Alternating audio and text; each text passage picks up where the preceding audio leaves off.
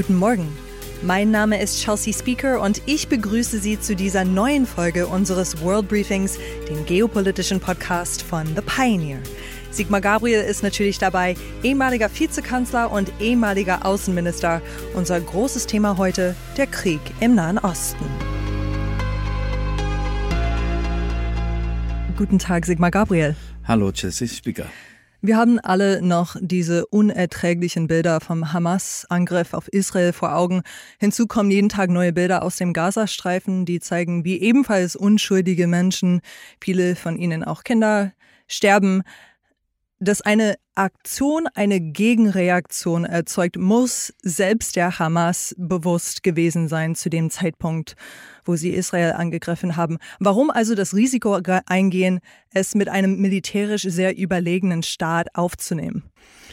Na, die Hamas ist nicht nur eine Organisation, sie ist auch eine Idee und ich würde sagen, es ist die Idee eines Todes. Die Idee ist, alle Juden umzubringen und alle, die dabei mitmachen, die bekommen den Märtyrertod und das Versprechen, dass danach das Paradies kommt. Das ist eine richtige Todesideologie und die Tatsache, dass dabei schwere Opfer auf der Seite der Palästinenser erfolgen, ist eher Kalkül.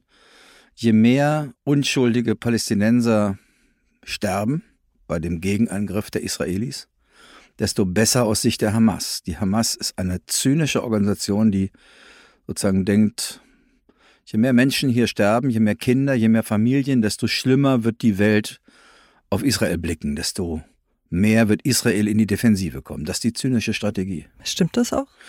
Das ist sicher so, denn viele Menschen auf der Welt, vor allen Dingen die, die die Hintergründe des Konfliktes nicht kennen oder die sich den Palästinensern, weil sie selbst Araber sind oder weil sie muslimischen Glauben sind, verbunden fühlen, sehen nur diese Bilder des Gazastreifens und sehen nicht mehr, was davor war. Und vor allen Dingen sehen sie nicht, dass die Hamas alles andere ist als eine Partei, die ein selbstbestimmtes Palästina fordert.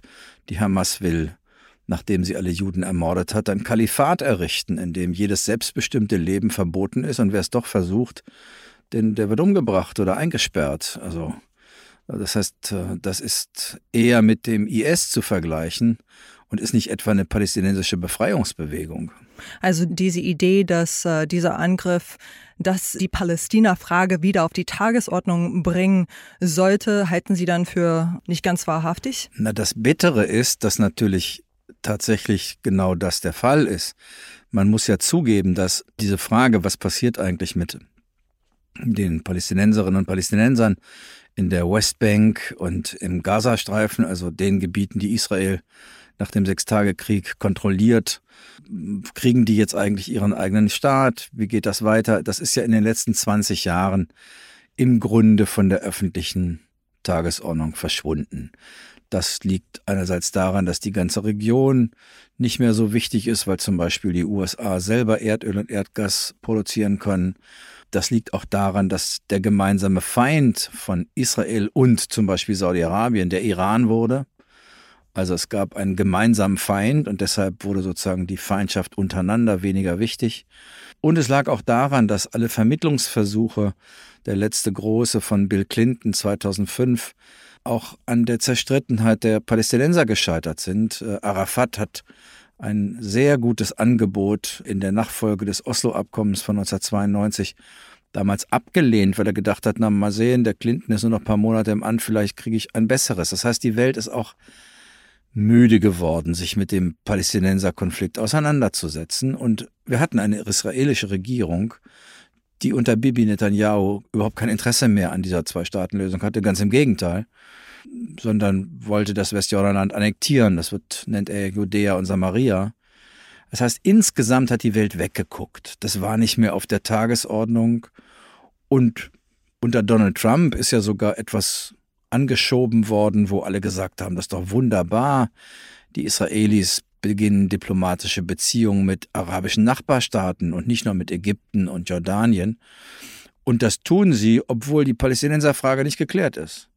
Das hat auch in Israel dazu geführt, dass die Regierung gesagt hat, schau mal, wir müssen die Palästinenserfrage gar nicht klären. Wir können auch so mit den arabischen Nachbarn klarkommen und friedlich zusammenarbeiten. Und das ist jetzt erstmal vom Tisch. So, und da hinein kommt das Attentat der Hamas. Genau das wollte sie zerstören. Und ich glaube zwar nicht, dass dieser Annäherungsprozess zum Beispiel von Saudi-Arabien Israel auf Dauer kaputt ist, aber natürlich ist der jetzt erstmal gestoppt. Und das, die Tragödie oder das Bittere ist, dass leider die Hamas es geschafft hat, das zu machen, wozu wir in der internationalen Staatengemeinschaft nicht in der Lage waren. Sie haben das Palästinenserproblem wieder auf Tagesordnungspunkt der internationalen Politik gebracht.